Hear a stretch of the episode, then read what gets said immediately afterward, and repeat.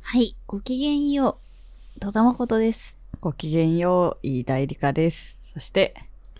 え前回に引き続き、はいはい、ゲストの小沼治です。よろしくお願いおしさらまたす。んが、おのまりさんが。あおのわ りさん。おのわりさんが来ていただいてます。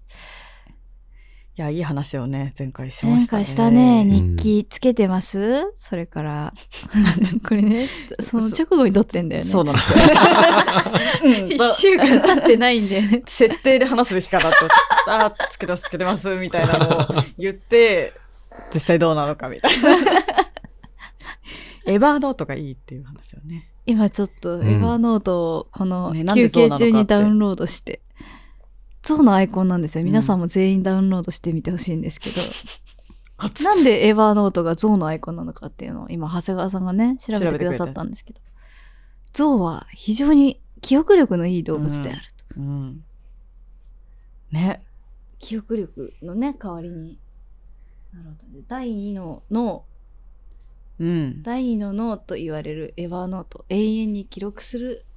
永遠に記録するという意味を持たせたロゴにしてますだそうでゾウってほんといいんですよねそっちね。ゾウ エってバーノートを褒めるよっていうより、そっちね。はいゾウはね人間以外で唯一お葬式をする動物なんあ、ですそうなんだよへね。ーそう、そそれれはは私も弔すごうんいだよねほんといい、いいな。いい死を感じられる動物らしくうんて。へ人ー間と象以外は感じないしなんか仲間が死んだとかの概念がないみたいなへーそう死っていう概念を持ってる唯一の動物らしくうんてすごい、いいきなり神聖な感じね。すごい。 象はすごいって話が始まりますけ 急どにいいんだよ ね 1, 月11日だと犬の話すべきかなみたいなワ気がして、ン ワンワンみたいなね。ワンワンワン配信なんで、犬の話とか、まあ犬の話は、このエレファンツネバーフォーゲットって私タトゥーにして掘りたいです もん。掘りたい掘。掘りそうだねいつかねいつか私ゾウのタトゥーは掘りたくって、ほんうんうと。んピンクのゾウを、うんなんか肩とかに掘りたいなって。かわいい、うん、すごい思ってます。いいですね可愛いと思う。そう、ゾウいいんですよ。うん。いやいい増雑学を送っていただけると私 は喜ぶんで何かマシュマロとかに投げといてマもシュマロとかに投げていただけると別に取り上げないけど喜 ぶんで 戸田さんが喜ぶっ送ていっうていただいてもいいんですよ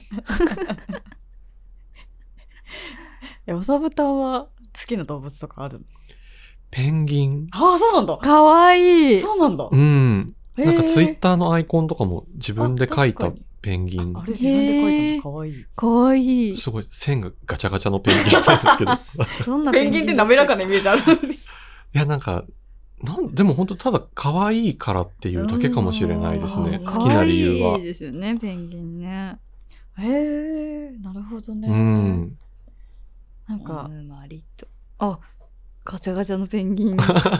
マスクしてますねあ、そう、今マスクあ、してます今マスクしてそるう。コロナ禍のコロナ禍コなロんで。ナ禍。早くマスク取れる。いいいいペンギンだなそうマスク取る。れるといいなと思う。 くちばしのとこ ろに、くしゅギュッてねマスクギュッてなってペンるギ。ンがマスクすると、あ、そっか、ペンギンか。かわいい可愛いね。なんか、ペンギンってめちゃめちゃ足が折りたたまれてるじゃないですか。うんうんう骨ん。格的に。なんかあれも愛おしいよね。なんかああもうちょっとうまくく進化できなかったんだろうかみたいな。ああ、確かにねそ。うなんか、愛おしさが愛おしさあるよね。そういう、なんか別絶妙に不合理的なうなんかん骨格を持っ確てかるのがに野生だね、うん泳ぐのが早いのとかが結構好きなんですよあね。あああ。ーあの水族館行くと結構そうそうそうそう流そう線形っていうか 泳いでる時の形がさっきまでなんかシャントタトタトタみたいな感じだった のに、いきなりシャーって。確かに、ギャップすごいあるもんね。そうそうそうそう。なるほどね、ギャップ萌えだ。確かに、うん。確かにな実実はかっこいいみたいうな、ね。んうん。かっこいいかわかんない けど、なんか、あの、早いっていう、なんか、あーこう、圧倒してくる感じが。早 いありますね。シャー確かに滑った方が早かったりして、滑ってたりするもん、ね。あ、そうそうそうそあーもう基本この腹ばいの姿勢がいいんですよね、うんうんペンギン的にはその直立のイメージあるけど確かそっに。ちじゃないっていう確かに。本来の姿がいいすごい、ほっこりした始まり です。トー好クきでな動いいです物を話すっていう。宣伝するときは絵文字のペンギンを使わせていただきます。あぜひぜひそうですね。もうそうだそうう。だ。使ってください。別に俺が絵文字作ったわけじゃないですけど。そうなんかわたねワコリがそうで私はなんかあのクマにしがちであそうそうそう、うんうんうんあの熊ミがッ好ドきっていうサよりマーはでミッドクサママーを燃やしてたんで、ミッドサマー見ましたなので見て、見てないんですよ。ああおすすめですクマがも 燃える楽しいシーンがあるんで、はシーンがあるんでい、ちすょごい愉快な映画なんでおすすめです。っと語弊あるけど語弊しかない語弊しかないですね愉快になるかもしれないかもしれない。かもしれない人によるよね、あれめっちゃあ。れ人によるね私は結構デトックスされたって。いつまでミッド様の話するんだ ろう私でもこの間ね椎名海先生の、あの青野くんに触りたいから死にたいって漫画を書いてる、その漫画めちゃめちゃおすすめなんだけめどっちゃおすすめですうんうんうんなんか聞いたかもしれない。うんポッドキャスうんトうんで話してる。そうそうそうそう私も戸田さんから勧められて読うんんうで、んでこの間ちょっとそのテアトル新宿でその主演の子がもともとずっと撮ってた子がなんか4年前ぐらいに作っ撮られた作品だったのかなの上映があって、うんそれのトークゲストが椎名海先生へで。ーもうそのなんか映画の後のトークイベントって本当に20分ぐらいしかないからうんマジ3時間4時間あってもいいぐらいな密度だうっんたんだけど、なんかその椎名海先生のトークでなんでミッドサマーがあんなカタルシスがあるのかがすごい分かって、ほううーんなんかあの、ね、トトークをを聞いた人にだけあれなのかもしれないけど、まあ、うん言っちゃうけど、えっと、 あのなんかちょっと私が受け取ってるから椎名海先生の言葉まんまではないけど、うんうんなんかその映画自体がなんかあの「彼女は一人」っていうタイトルの映画で、まあ、ちょっといろいろあってなんかその主人公の子が幼なじみの男の子をめっちゃ結構暴力的ななんか実際の暴力っていうよりは精神的な暴力でうん割といじめる前半が割といじめてて、うんでなんでそんなことをするのかっていうのがだんだん後半になって出てくるうんサスペンス系の映画で、うんで、まあ、そのなんか彼女の悲しみの部分ゆえのその暴力性みたいなところに対しての椎名先生のなんか指摘というか見解がなんか本当はこう主人公とかに見てる人が寄り添うことを優先したら、うんもっと暴力性を抑えた方がうんうんそのなんか悲しみに同情して、うんうんそういうことしても仕方ないよねみたいな風になるけどその暴力性がほんと徹底されてるから、うんあのいくら過去に悲しいこととかその人を起点にしてかいじめた人いじめてる人が起点にして悲しいことがあったとしても、言い訳ができないぐらいひどいって言ってて、うんでだからそういうなんかのを見ると見てる側は正直傷つけられる、うんそういう悲しみを見るとだから本当はなんかそういう傷つけないようななんかもっと暴力性を抑えて女の子に同情してなんか移すみたいなのが多いけど、うんそうじゃなくて徹底的にやってくれた暴力性のある悲しみがすごい良かったって言ってて。うんでそれがある本当は覆い隠されがちなその暴力性のある悲しみっていうのをうん映してくれたから傷つくけどその覆い隠されたものを持ってる人は覆い隠されちゃうことによって自尊心が削られるみたいなことを言っててそういう暴力性のある悲しさとかを抱えてる人がそれを映してもらったことによってこの映画で救われるみたいなうんそういうカタルシスがある的なことを言ってて私がミッドサマー好きなのこれだってそうかもね。そううんそれをなんかなんでだろうなと思いながら自分の中では全然言語化できてなかったから、うんうんうん漫画家さんすごい椎名先生すごいなってすごいな、うん言葉がすごい人急だよね、に思い出しちゃいました本当にそうすごいすごくそうだななんかなんなんかなかったことにされちゃうみたいなそう何かを表現する上でね綺麗に作ろうとするとなかったことにされちゃうがちな感情を結構まざまざと 映してた映画だったからすごい良かったんだけど、うんう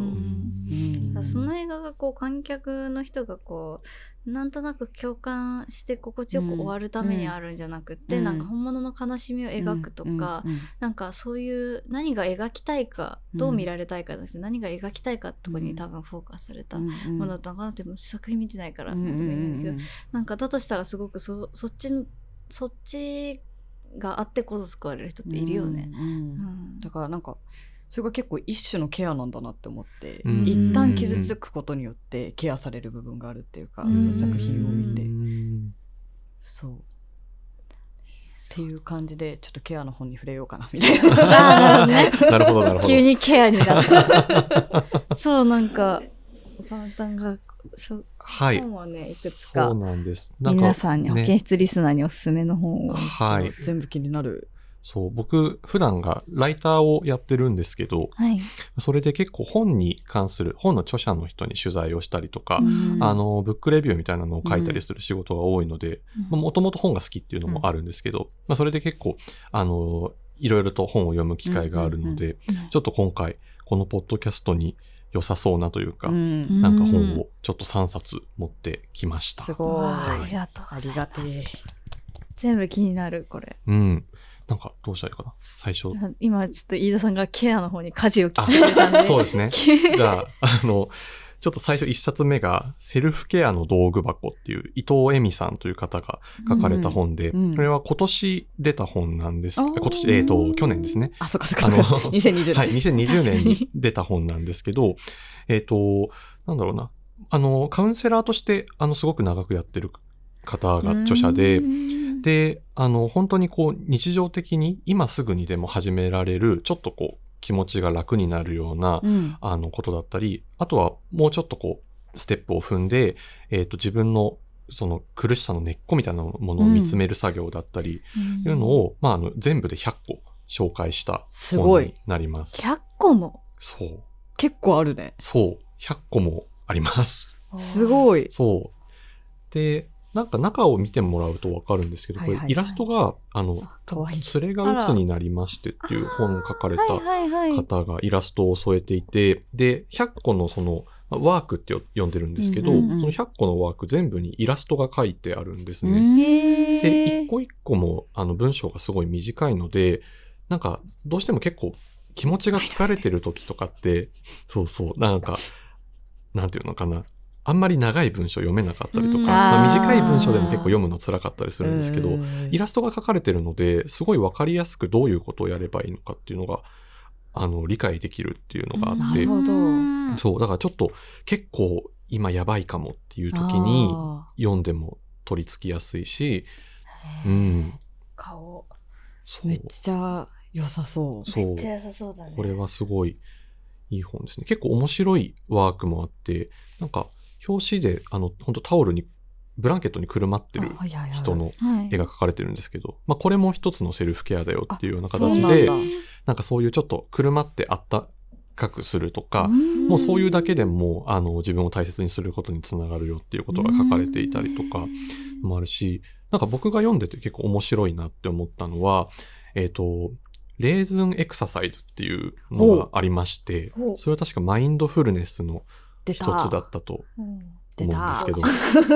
私が激推ししてる マインドフルネスそうマインドフルネスレーズンエクササイズっていうのが何かっていうと、うんレーズンをこう、まあ、一粒うん用意、用意するものはレーズンだけで、うんうんでそれをまずこう自分の目の前に置いうんて、うん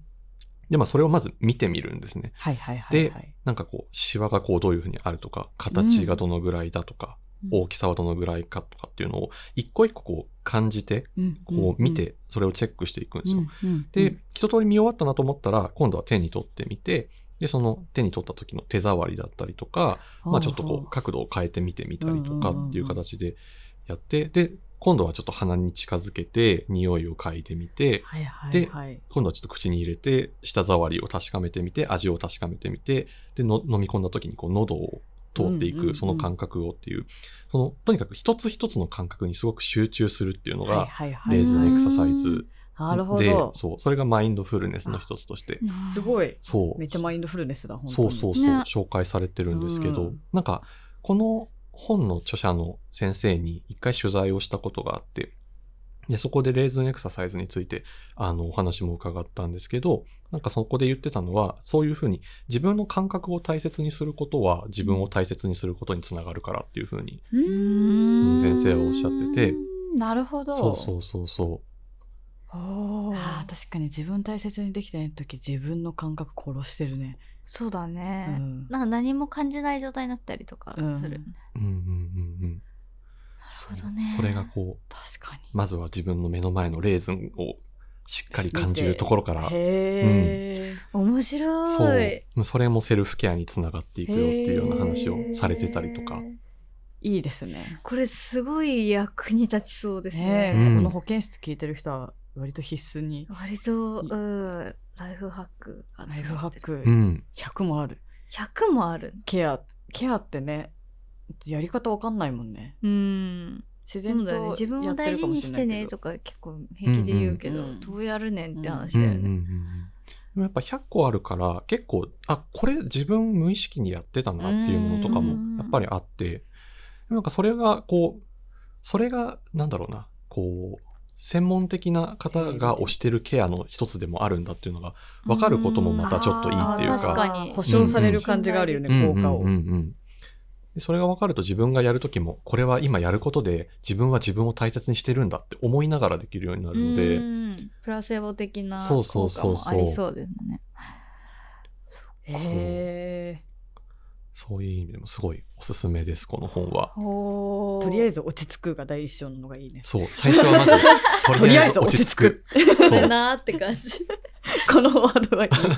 い 大事とりとりあえず落ち着くはそう大事そうそそうだね。今すぐ何かこう解決しようとしないのは大事だね。めげずにまあまあ信頼できる人を探し続けるっていうのもいいねう。うん。確かにめっちゃ信頼する人を見つけるの難しいけどまあまあ信頼できる人だったらハードル下がる気がする確かにうんうんね。うんうん。確かになんか心の底から信頼できる人がいない私はダメなんだ、うんみたいな。ね友達いな結いみ構たいいなるもんねねなるよね、まあまあ信頼できる人ぐらいなら、うんうんうんうん、そのうち見つかるうかん。もしれそなういそうからそうそう。っていうのがこの本に。いいいよやなりーますおはい風呂のマインドフルネスとかある、うん。ありがとうございますすごい、はいこれは読まなきゃねえこ絶れ対いはい大事な本、はいで2冊目がはいこの「ラブという薬」っていうわもので、これは、えーと伊藤聖光さんとうんうん星野概念さんっていう精神科医の方がーうん書いた対談本になります。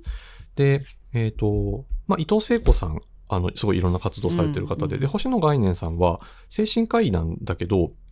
なんだろう、ギタリストとかとしても活動をあへーされてて、へーあの、クチロロっていう、あうんうんははいい、クチロロっていうユニットのサポートギタリストで、そうなんだそうなんだそ星ん野概な念さんが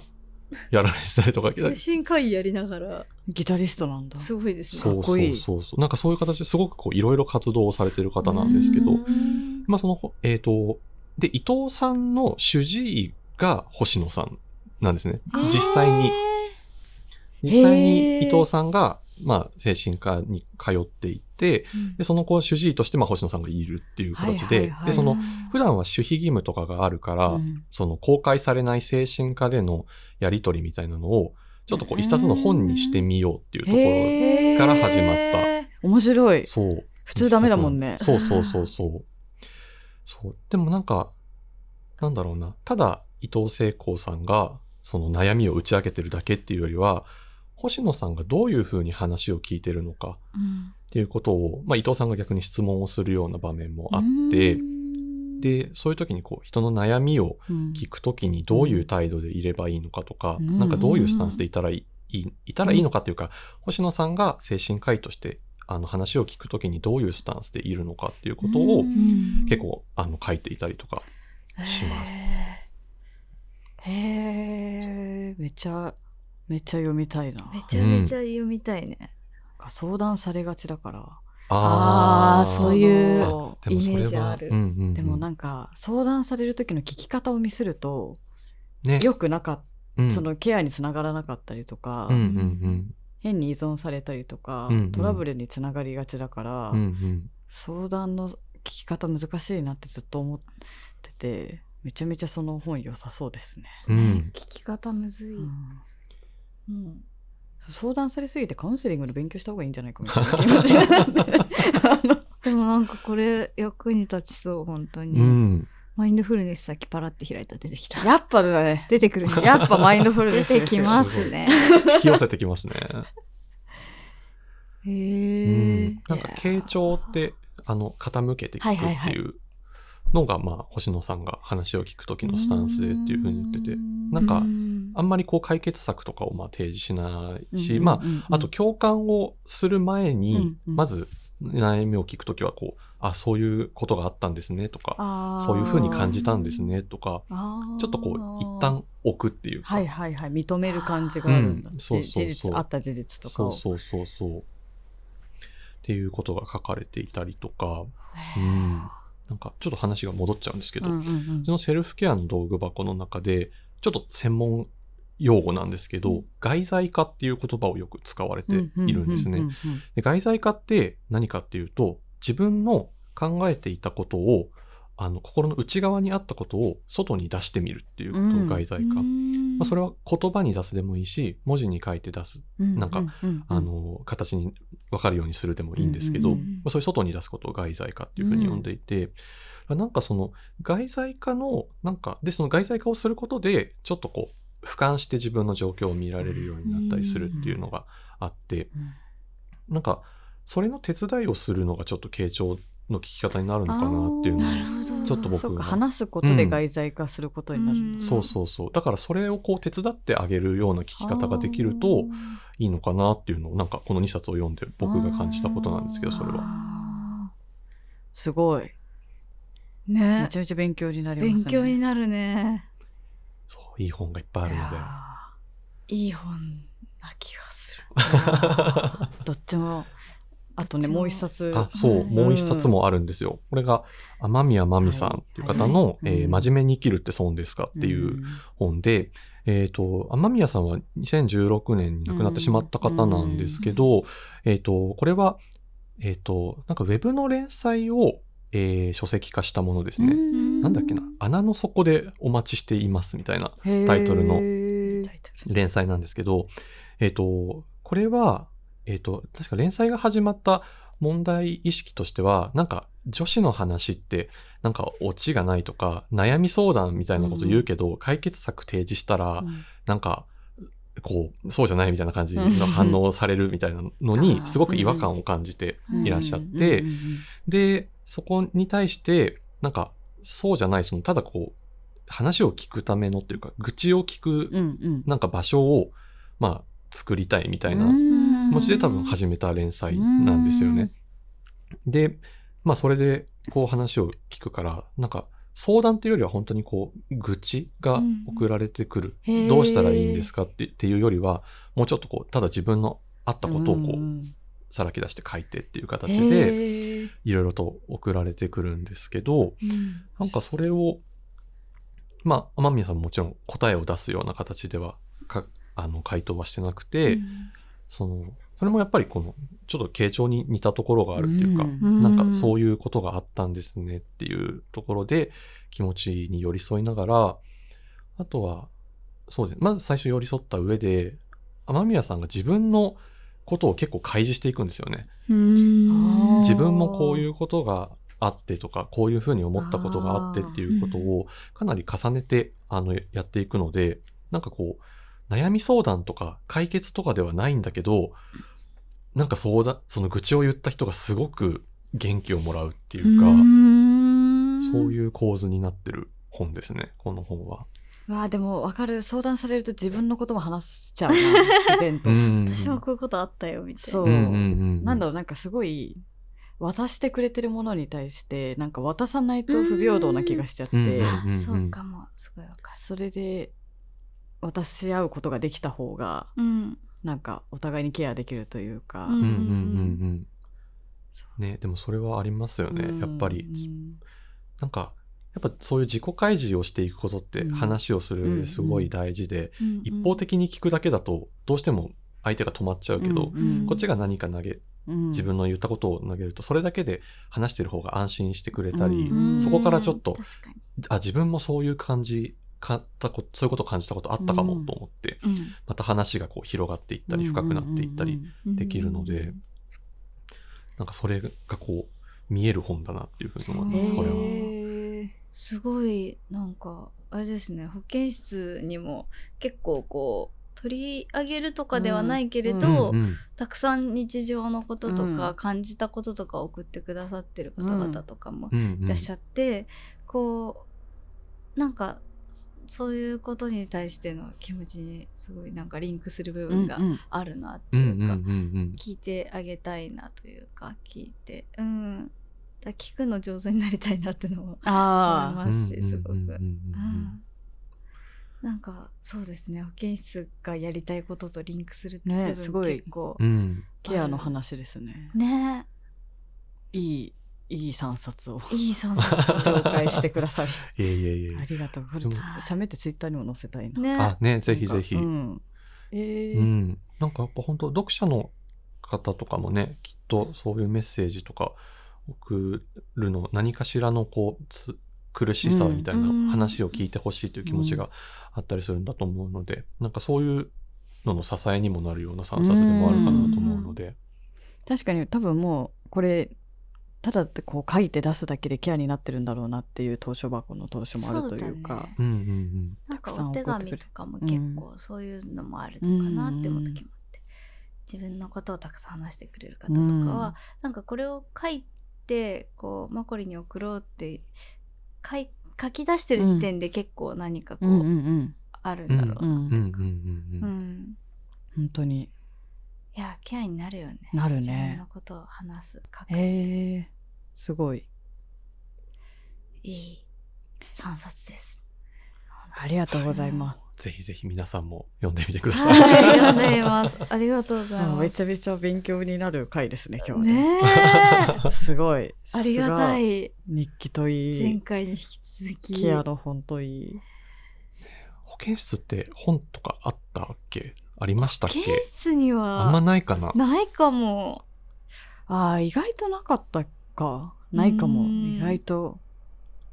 ないか、ないよね。そこでたまよ読み始めた溜まらっちちょゃっうとからね溜まっちゃうもんね。そうそう確そかにう確そうかかそうに。か休みに来る場所だかうら。うんうん保う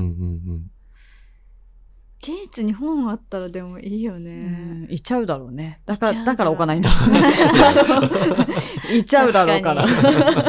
そう、そこそこ元気でもいちゃうだろうから。確かにね、うんうんブうんックカフェとかもめちゃめちゃ長いしちゃう。うん。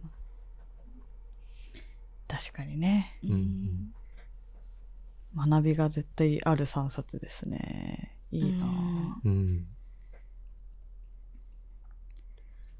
いやーね悩悩み、でも悩み聞くとか結構あるみたいなこと言ってなあかっりた。ますね。うんうんでもなんか結構相手を肯定する意味でいろいろ言ってしまう。うこんここでうんこここだから大丈夫ですその不安はみたいな。ななんか要はその解決策出しちゃう人に近いかもしれないうーんうん。うんうんうんあでもとなんか戸田さん、そのうんポッドキャストってすごい聞いてて、なんかでもこう、あの手この手で自分を肯定してくれるってすごい力になるなと思います。いろんな方向をそう確かに確かに、うんちょっと方角変えれば肯定ポイント見つかる確かにうんうんうんうん、それは多分そういうスタンスなんだろうな自分がとは思うんですけど、でもだからこそそのどうにもならないことを相談された時とかうにんなんか不甲斐ないなと感じてしまうところがあってでもどうにもならないことって絶対あるじゃないうでん。うんすうんか。うんそこで大事なのがその自分になんかストレスがこう溜まりすぎないようにケアしてあげたりとかなんかそのままの現状を受け入れるみたいなこととかも絶対あると思うんで、うんうんあーなんかいろんな視点で見れたらいいなみたういんうな。うんうんん思いますねうんうんいや確かにですね。なんかはな、その解決策を多分提示するときって、ちょっとこう、上から目線になりがちだったり、あとなんかその自分の経験則で、ただ、それってこういうことでしょみたいな感じうでん判断しちゃうっていうことが、まあ割とこう、あるじゃないですか。うんうんだから多分、そういうのって、相談する側からするとすごくこう気持ちが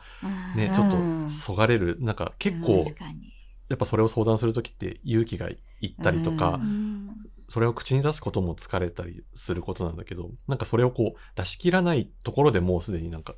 終了みたいに されされちゃうっていうか、終了されたりすることあるうよんうんね、うんうん確かそう。だからなんかそういうのじゃなくて、何かこう自分をそのなんか辛さに寄り添ってあげるというか、うんいうことができてるといいのかなって思いますね。そうですなねるほどなるほど。なんか例えば外とか出て寒って思って寒い辛いと思っても寒さは解決できないじゃないですか気候あ以ー外うんうでんうんでも寒いね寒いねって言ってるだけで、なんかマシ確かにに。なるみたいなのは絶対ある、確かにそこでさ、 あの、寒いねって言ったら、えじゃあもっと着てくればよかったうじゃわんいるみいたる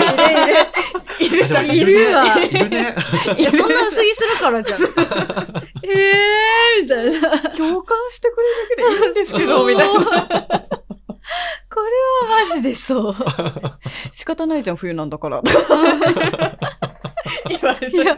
そんな別になんか寒いことを何とかしろって言ってるわけじゃない から。あ、そうそう、相談されると何とかしろって取られちゃう人いるよあね。ーいるね。そうじゃないんだけどね。あ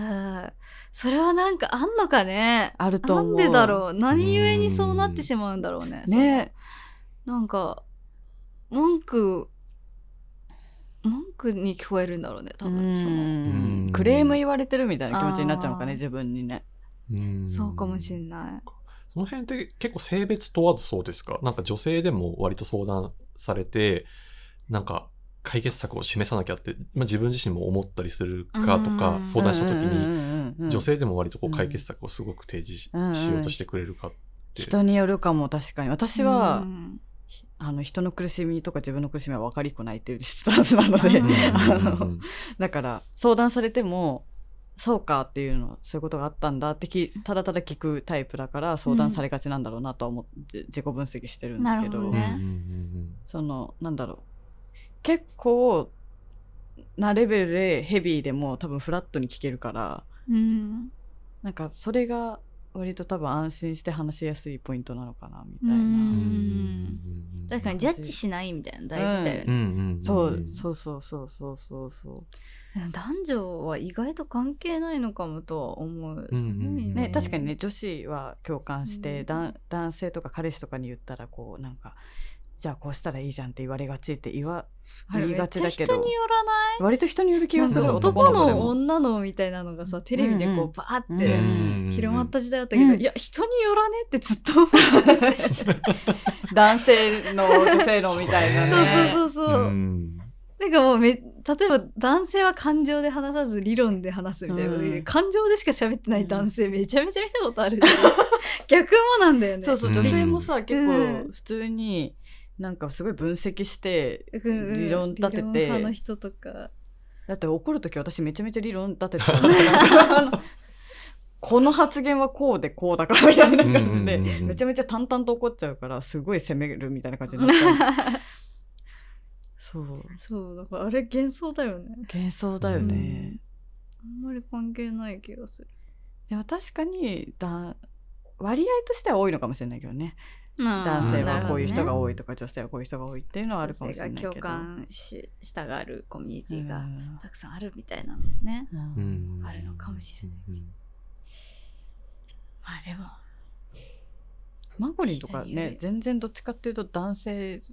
ぽいメンタルを持ってる気がするなそうだねねどうしても見た目で女子っぽいと思われめそうちだゃけくどちゃ女子っぽいと思われるけど、うん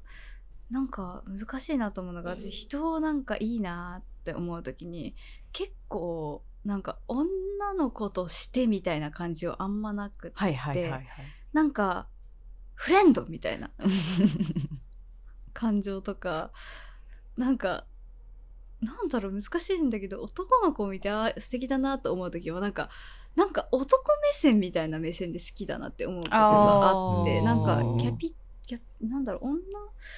として好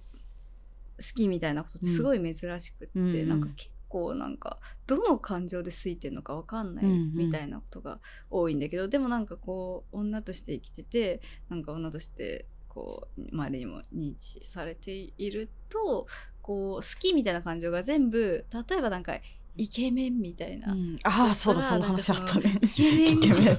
イケメンだから好きみたいになってると思われちゃったりとかあーなんかなんだろう一回その女子から見た行為なんだろうっていうフィルターを通されちゃうのがすごい嫌で、うんうんうんなんか難しいなってね思うんだよね。そうもう今さすがにあんま言われないけど、うんもうめちゃめちゃ最初は「なんで女の子取るの?」って言われててああ。そう女子だったら男の子取りたいんじゃないのみたいななんかカメライコール異性愛はいはいはい、のはい。表現っていうのが割と根深くて。うーんだから女の子取ってるっていうのはあじゃあレズなのみたいなこと平気で言われてた時代あるし数年前だとやば結構衝撃だけどうん割となんか割とひどいことだともう普通に男のカメラマンさんだったんだけどめっちゃ大先輩だけどなんかちょっとした飲み会とかでお話しさせてもらってた時に「え女の子だけど女の子取ってるんだ」みたいな「レズなの?」みたいなことを普通に言われたりとかして「あそういうわけじゃないです」みたいな「えでも一回やってみたらいいじゃん」みたいなこと もバーンって言ってくる人とかいて。の案件すぎる、これうはん。ドーナのボタン押したいドーナのボタン正してどうなの正してどうなのすごいポーンって言われていや、この人はカメ写真そういう性的な表現としてしか見てないんだと思ってうん私はむしろその反対の愛情ををやりたくうん表現するには写真しかなかったからそういう発想には一切ならないんだけど、うんその人にとってはそうなんだろうそね。ういう人その。が本当にそうやっば。やっば。でもそう90年代とかだとそのなんかね僕らのガーリーあ女の子写真から私たちのガーリーホットへっていうフェミニズムの本をうんうん最近やっと読み終わって、うんそれはなんか女の子写真家ってくくられた当事者の写真家さんがうんすごい、あの大学通った大学院でフェミニズム学んで勉強して書いた論文をまとめた本なんだけど、それの時代でもやっぱりなんかそのカメライコール性欲のあ表現としてと異性愛前提でなんか語られて。だからそういうセルフヌードとか撮ってても性的に消費されそうになったりとか、うんそういうことがつらつら書いてあるんだけどいや思えば私も結構同じようなことを受けてるなみたいなうんやばいね。なんか、バイアスやばいね。女の子はこう、どこの子すごいショックを受けさせてしまった。ショックだう。んひどすぎる。やば。えーってなるけどね。えーなんか自分の愛情の種類をさ、勝手にジャッジされたくないよね。ああそうだそのうね。んどの種類の愛情かなんてわかんないじゃんっていううのはんうんうんすごい思うなんか女の子だからなんかこうこう思ってるんだろうとかうん思われたくないなっていうのはうすごい思うな、だからなんか好きだからってなんかね好きの色って超あるはずなのに、うんうんねなんか一色にまとめられるなみたいな一緒のがにまとめられるね難しい。難しいそうなんかイケメン的な話題でなん かメールがあったんですけどなんかねイケメンってことはすごいなんかあれだよねちょっと前って感じだよねやっぱおさむたもその異性愛主義な世界だとやっぱり生きづらさあるじゃないですかそうですね。そのことを今どういうふうに言ったらいいのかっていうのちょっと悩みなんあだあ、けどあ、でも、あの、普通に同性愛者でっていううんどう どうなんかさ同性愛者ですっていうのさなんか、うんなんか硬いとそう漢字が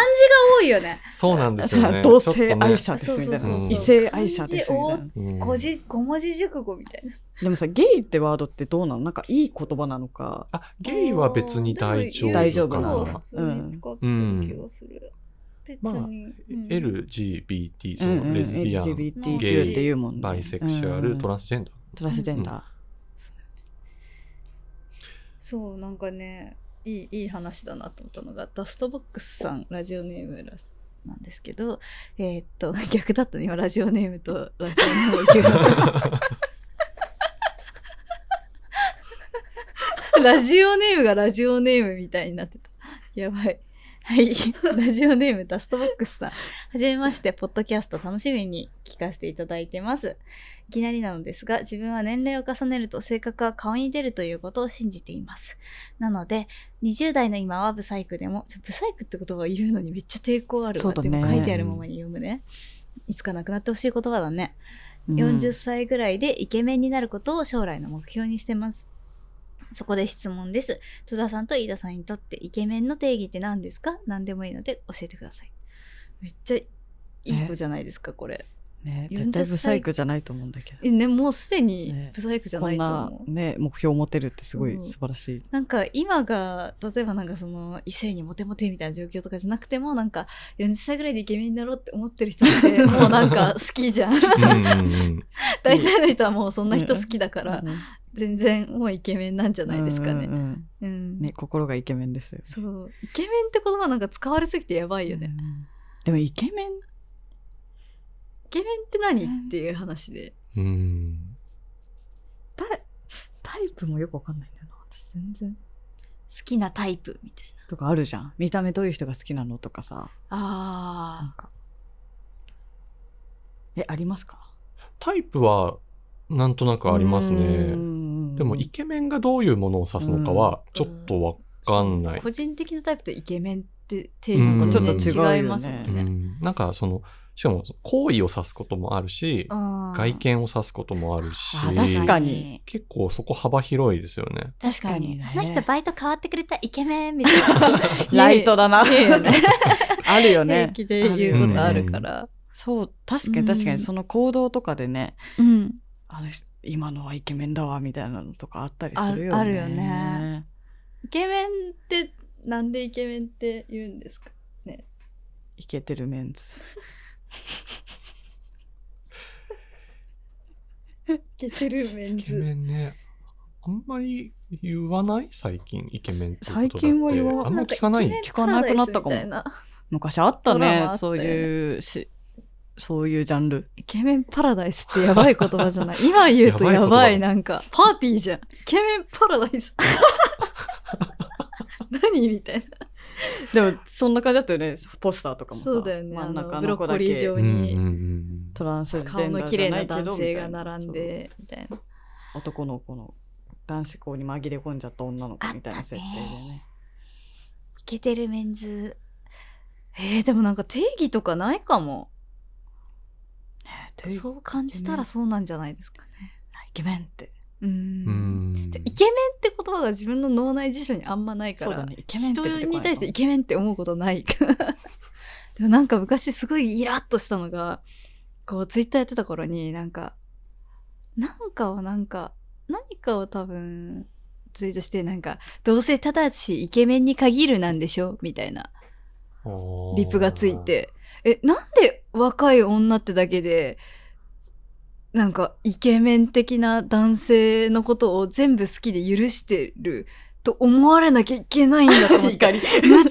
カついて、なんか言ったこともないへし、ーそうんの顔が綺麗な人が好きですか、うんホスとか言ってますとか、これ言ったこともないし、 言ったこともないし、なんか、そもそも別にす結構私はなんか、世で言う二枚目的なうんうん顔立ちを好きなわけでは全然なかったりするから、なんか、な、そういう私が私であることをなんで全部無視して、うんうん若い女はイケメンに甘いみたいなこと言われなきゃないんだろうと思ってちょっと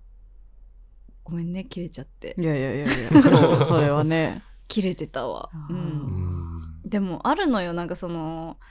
自分をイケメンではないと思ってる人からのひがみというか、うんそういう感情でなんか別にイケメンが好きな女子にも何も悪いことないと思うんですけど、うんなんかそこに対して攻撃しちゃうみたいうんなうんうんうんことってあるじゃないですか。あーああでもなんかこうイケメンの捉え方結構変わってったなってこの間ふと見たテレビ番組で思ったのが、うんなんかめっちゃ10代の子ばっかりが出てる番組で、うんお昼過ぎぐらいの番組でなんかあの初代インフルエンサーのしょこたんがゲストでなんかその先輩に話聞くみたいな感じで、うんうんなんかこうなんかどうしてイケメンはクズなんですかみたいな質問とかが出て待って、て。質問の時点でわかん ない。ざっくりすぎイない。ケメンはマジクズじゃないですかみたいな論争が起きてて、あーなんかそんな概念になってるんだとただしイケメンに限るとかじゃなくなってると思うイケメンイコールクズになってるんだ。でてなか、んクかズはクズじゃん。そうクズはだってクズは、もともとクズでしょ、その。クズの中で顔がいい人が目立巻っきてる込まのれてる顔がいい人めっちゃかわいそうじゃないそうだからそのスタジオの中でも普通に顔のいいよ男子高校生いて、うんなんか「あ誰々君は違うよ」みたいな感じで 結局気めっまずくなっちゃていい人だもんねみたいな面白かったんだけどそんな方程式できてたんだね。すごいそうイケメンはクズみたいなうーん。あわかるみたいになってて若い子たちへにあーわかるのでもそっか。なんか、結局、かなり定義が揺れているので、イケメンっていう言葉って。ただ、そこで、なんか自分はイケメンじゃないしって言って、すごい卑屈になっちゃうと、うん多分ダメ。それがなんか一番こう NG パターーンだから、うんなんかその40歳ぐらいでイケメンになれればいいやとか、うんなんかそのぐらいの余裕を持って確かに思えてるとか、うんあとはなんか、まあ別に自分がイケメンになろうとしてなくても、なんかそこに対してあんまりコンプレックスを持たずに、ようん余裕を持ってだったり、何か自分の中にある別のいいところをこう認めてあげていられれば、なんか、それはイケメンなんじゃないかなっていう確かにあー逆にねそうそうそうあそう。本当この人が言ってるのも中身、ねもうね、イケ性メン格じゃがんみ顔たいにな出ると思うのでってな、うん結構ポジティブな捉え方自分の性格が、がいいってことだもんね、うんうんうんうんうん私なんか本当にねなんか年々表の造形みたいなものって何でもないんだなってことに気づいていくよね、うんなんうんか素敵だな綺麗だなと思う人が必ずしも造形うがん世で言う美しいの基準にはまっているわけでは全然ないし、うなんか本当にね年々どうでもよくなるねもとなもんかと結構どうでもいいけどこう見た目にコンプレックスあったら髪青くしたらって思う 青いに目がいそくうからだよね青い人に青なるいもっんてねなるから確かに。そのいそれ天別才に青じゃなくてもいいんだけどその髪変そうな変んか色青と言くってして 不思議な色にし 青てそうそうそう、うん青くした実感で髪青くするとみんなそっちに目が行くんだと思っそたっらかもうすごい面なん白いとか思って可愛い可愛くないのジャッジとかからあそもうそうそ一うそう回抜けれるかもしれないよね可愛い 可愛くないとかじゃなくて青いになるそれ以 前の確かに確かに、そう女の子は結構ね青い可愛いって言ってくれるんだけうど、んうん、そうなんか青いのめっち一ゃ可愛回いそういうなんか めちゃめちゃ劇的な何かをやると確かにそどういううでもよくなるかもそういうジャッジが、うんわあやだって思ったらなんか一回そういうのもありなんじゃないかうなっていう、んいいね今そのう一回なん極か端なライフハックです極けど端な もうやっぱり青はインパクトあるんだなって思ううんうんあるあるんだと思うまあ珍しいよねそのカラフルな髪の中でも結構珍しい色だとそうなんですそうだねなんかこうやっておおらかに捉えてる人の方がなんかいいいいような気が、うんその他人から持たれる印象とかうんうんも結局良くなるような気がするんで、うん、確かに余裕を持ちたいですねいやいや持ちたい、うんなんか顔とかただの凹凸じゃんすごいこと 言ったそうこれは凹凸なん名で言集になるな凹凸なんでなんか結構私は人の表面の凹凸についてとやかく言うつもりないなっていう気そう持だちねルはッキ結ズムだも構ん持ねってる、ううんん、どうでもよくないっていういやどうでもよくなる世の中になってほしいねなってほしいねどんどんなってほしいどんどんなってほしいフルスピードでなってほしいうん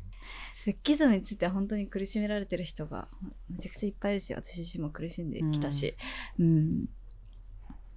うん生産性がないか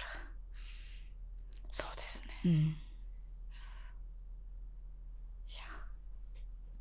ダメだ眠くなっちゃった 低気戸田圧さんが限界にな眠ってくなっちゃっていやでもお時間も全ね然そろそそろろおねもろい閉じ方いやがでできなくなもっちすゃっごいなんかケアの話からたねえ、うんこの3冊ぜひぜありひがとう。ございます多分いやー長谷川さんがリンクとか貼ってくださるのでうん。増やしていきましょうねこの保健室文庫的な確かに確かに、うんこれからも気になる本とか読んでよかった確かよにみたいな紹本があ介してったらいいですね紹介してみんなもなんか気にな った何やってんだ気になった時とかなんか読むのないなって時に覗いてもらえるウェブ上のね、架空の本棚うんできたら素敵だなと、あいいですねうん架空の本だいないっですてね響きいいですね、うんうん。架空の CD ラックも作りたいねあ覗あきたくない、確かに、うん、それは戸田さんセレクトなの見たいな みんなで選ぼうあ、プレイリスト。ね確かに Spotify あるしね、ちょうど、そね。うだねケイシツさんが作ったプレイリストいいかも。い いねうん。やりましょう、やりましょう。いいな。 パチパチとりあえず手叩けばままとまるでもなんかふわっとすごく、あの、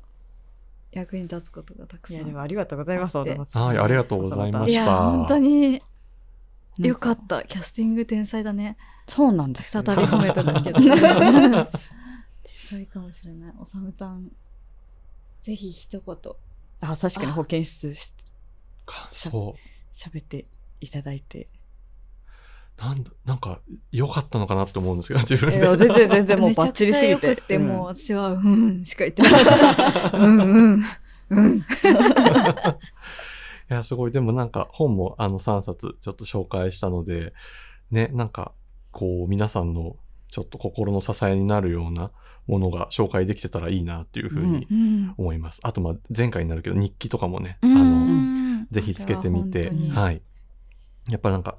健康に、健康にっていうか、うんいね、あの、あんま落ち込みすぎないで生きてられるのが一番だと思うので、コロナねコロねナ、そうね。ね。そうそうそケア大事だよねう。うん。そうですそうね。ケアについて考えた2020年だったと思うん確でか、に確かに2021年はそれをこう実実践践ししてうんうて、んうんうん。なんか少しずつでもいい方に行けたらいいよね。うん、うんそうですね。という感じですかね。はいありがとうござあいましたりがとうございます。本当に良かったです。はーい。本当に、えー本当に本お当に良話かっでたきでてす。よかったです。自分個人的にもいろいろ解決することとか、ああよかあった。そっかって思うことと かあって、ありがとうございます。ありがとうございましいやた。こちらこそ。呼べてよかったです。ありがとうございますい。やーいい回だったね。日記ブックマスター、おさむたん、爆誕よって、 カンカンペにいやちょっと拍手ねの絵文字が大量についてます。全然また呼ぶと思うんで。あはい、ぜひまた来てくださあのい。別の本とか、なんかジェンダー系の本とかでも、ねああ、そうちょっとねそ今う日話したかしったきれなかっね。たから。話しそうきれですなかねっ。ちょったとね話しそきれうなかそうっそたうね。そう。また次回。次回とかなんかどこかしらのタイミングで。なんかうん、うんコロナやばかったらオンライン上でできるらしいんで、そうだね。うんうんうんなんか、全然、ズームとかで。ズームとかでやってもいいかもしれないし。ありがとうございます。ありが本当あにりがとうございいまやしーはい。戸田誠と飯田エリキさん。え、いやいやいや、や全然いらない。飯田エリキャーに。飯飯田田エエリリキキャャーーのの。キャー。ちょっと発音いいってことで。いやいや飯田エリキャー。飯田エリカ、いた、 と。おため。戸田誠と飯田エリカの保健室では、当初を募集してます。皆様からのメッセージですね。あの、はい。前回と今回来てくださったおさむたんへのありがとうコメントとか、うん本読みましたみたいなうコんうんうんメントも送っていただけたら本に届けますし、えっ、と、普通にいろいろなんでも。何でも、マジ何でもですね。そう受け止めると思うんで。はい。結構いろいろ来てるとこちらも嬉しいので、 うんマジで何でも送ってください。 あと引き続き人としてどうなののコーナーあもぜはひい。どうなのエピソード募集してます。人としてはなのっていうボタンを押してくボタンをちょっと次回までに作 る作るか、平ボタンみたいなやつよね。み たいな。はい、投書箱を Google フォームで受け付けてます。あと、匿名で気軽に送りたい方は、えっと、保健室の公式 Twitter からマシュマロでポンって送れたりします。ハッシュタグもございまして、ミー保健室、ハッシュタグ、ME が英語で保健室が漢字、ハッシュタグミー保健室をつけてつぶやいていただければ、こちらも巡回します。皆様からのお便りお待ちしておます。待ちしてます。今度さ皆様からのお便りお待ちしてますなんかこうあの SOD さんがやってるちょっとエロ楽しい感じのラジオの時に言っちゃうやつをあ、そうなん言だっ。ちゃった今 絶対に交差しない世界線若干したっていう。はい全然真逆よ 真逆こんなね、ケアの話とかもメインでする。とエロ楽しいラジオは真逆はいお待ちしてますはい。ですねじゃあまた次回来週はい。おお会いしましょう。お会いしましょう。はい、おさむたん改めてあありりががととううごござざいいままししたた。ありがとうございましたありがとうございました。じゃあみんな来週まで頑張ろうね。はい。頑張りましょバイバイ。う。バイバイ。